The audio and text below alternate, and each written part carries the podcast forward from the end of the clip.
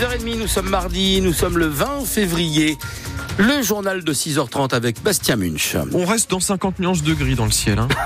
c'est ça. On sort pas le martinet, mais le parapluie. Oh ah non J'ai pas pu m'empêcher, je suis désolé. Surtout que c'est pas vrai, il n'y a pas besoin de parapluie aujourd'hui. Ni de martinet. Ni de martinet non plus.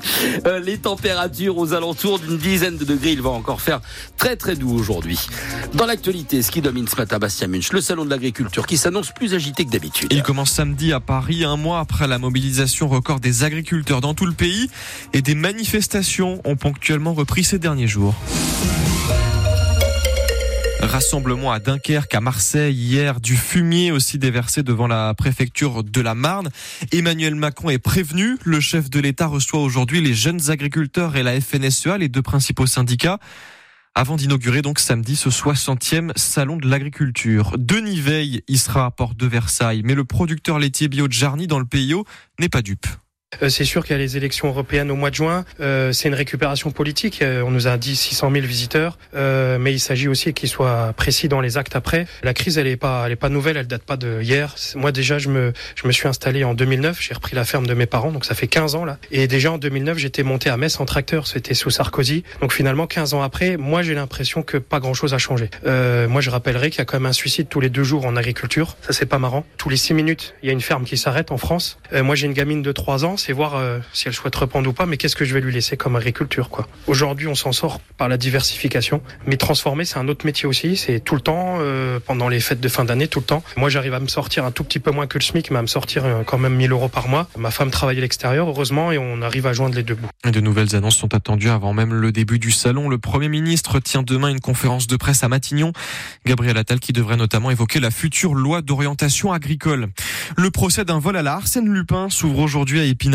Il y a un an et demi, un jour d'août 2022, la direction des termes de Plombières-les-Bains dans les Vosges remarque euh, qu'une statue a disparu dans la salle de repos des curistes. Un buste d'Hercule qui date du 19e, du 19e siècle, prêté par le musée du Louvre.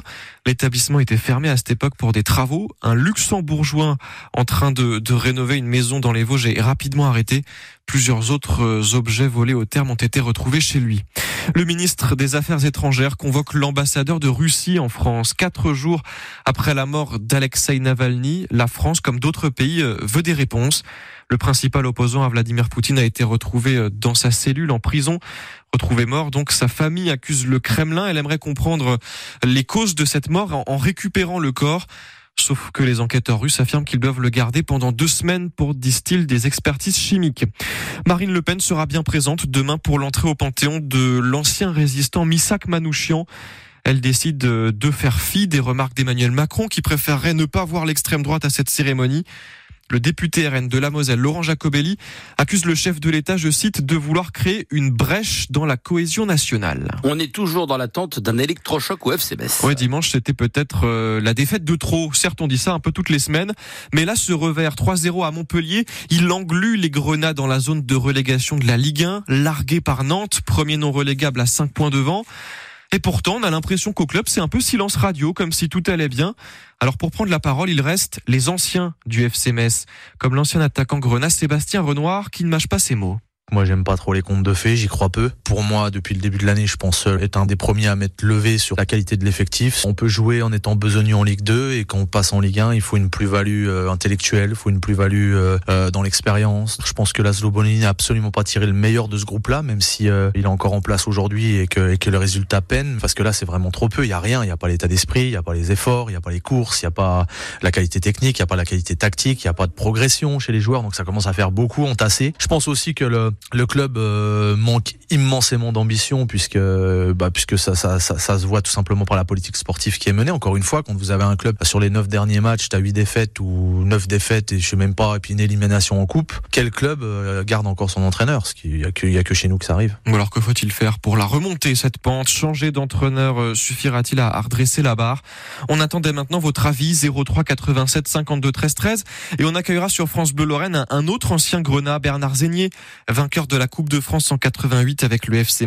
Il sera notre invité à 8h moins le quart. Et vendredi soir contre Lyon pour le prochain match, les supporters pourront se rendre au stade Saint-Symphorien en bus. Le réseau Le Met lance une opération spéciale soir de match.